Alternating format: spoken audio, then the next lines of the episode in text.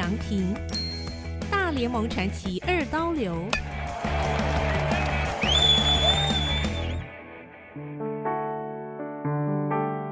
第四章：勇闯大联盟，挫败手术与传奇二刀流。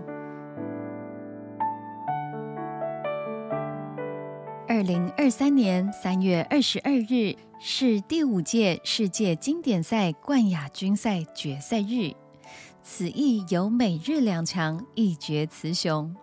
日本在仅领先一分的情况下，九局上半推出王牌大谷翔平登板救援，打击手是美国队队长神尊楚奥特。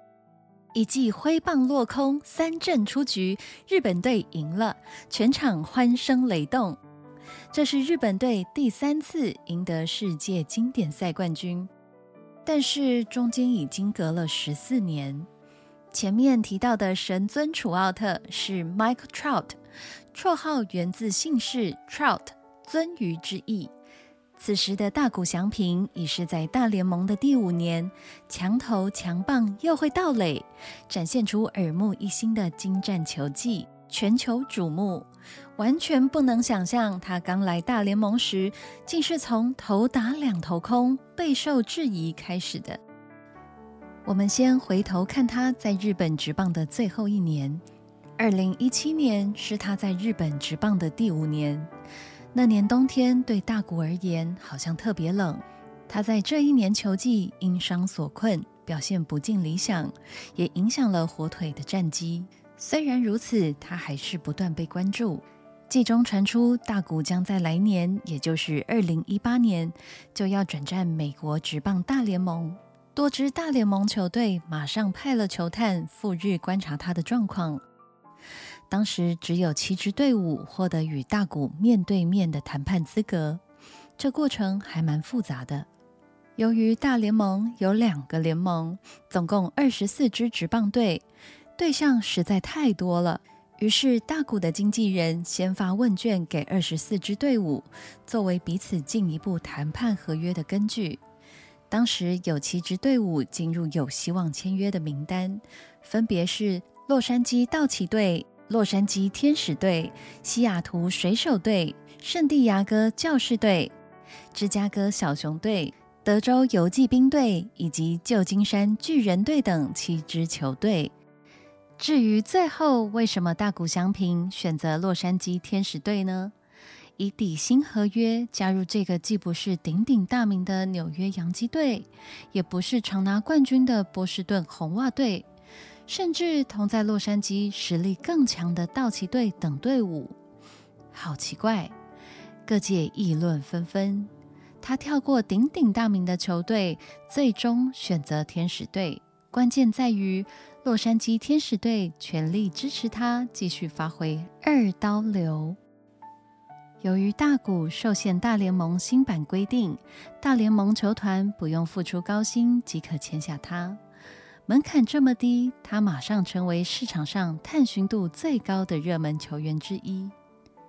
十二月，日本东北地区下雪了，天气极为寒冷。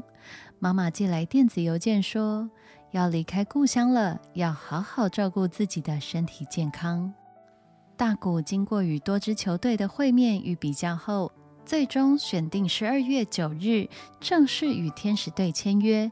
投向美国西岸这支队伍，合约有哪些内容与规定呢？原来大谷同意以两百三十万美金签约金加入加州的洛杉矶天使队，而新老板天使队这边要付给旧老板日本火腿队两千万美金的入闸金。大谷翔平减薪转战美国大联盟。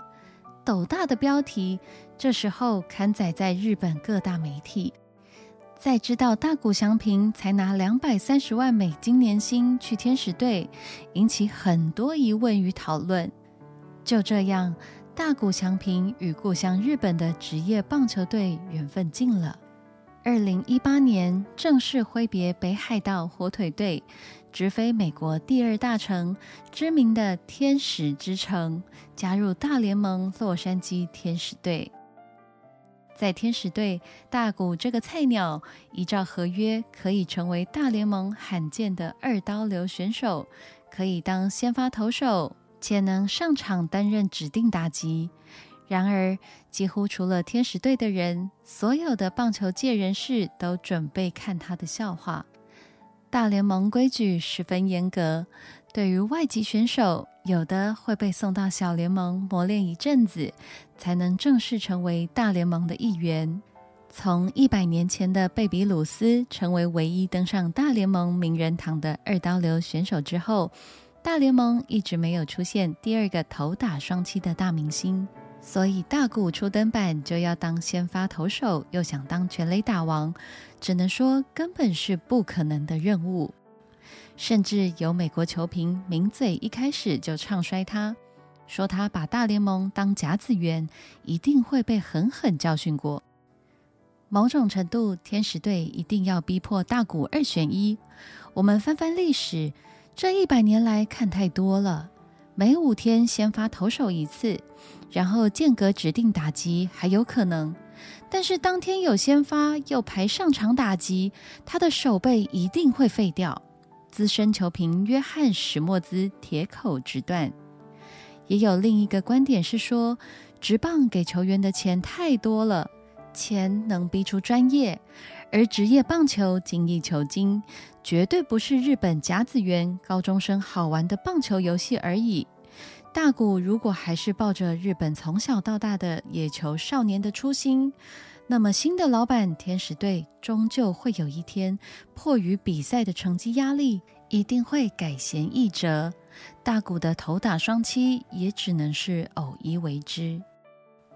另一位大联盟退役球员说。无论哪一种职业运动，一旦有高薪，与所有的职业赛事胜负机制环环相扣，问题就没有那么简单。一个常常输的球队的赛事，没有观众会买票进场，收入立刻减少，所以冠军就变成非拿不可的圣杯。而且球场常胜之君的奖赏还不只是钱，当然球队本身是可以大赚钱。球员成为球星，自己就是品牌，商业利益才更巨大呢。球星代言广告的收入，甚至可以超越球员原本就是天价的年薪。好比与其他名利双收的商场机制连接起来，例如一九九零年代美国职业篮球 NBA 球星芝加哥公牛队的迈克乔丹，他拥有篮球之神的封号。可以为运动鞋、运动衣饰大品牌代言广告。这种赢家全拿的文化是美国文化崇拜冠军的集体文化。比起来，第二名的奖金与荣耀就差很多，所以冠军奖杯更是让人无法退让，只能要求好还要再好。简单的讲，就是超越巅峰。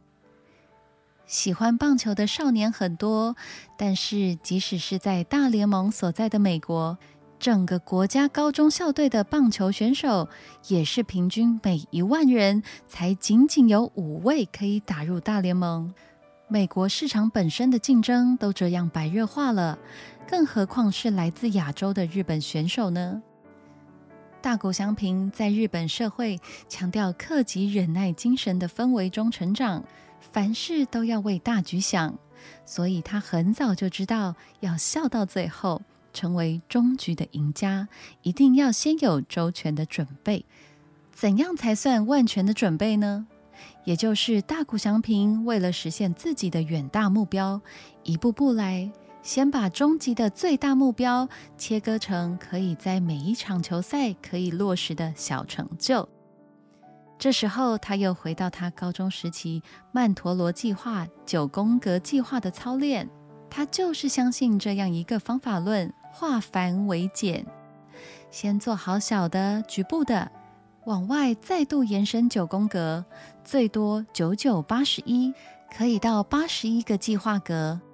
最后，整个人生功成名就的大图像就豁然开朗、一览无遗，逐步完成。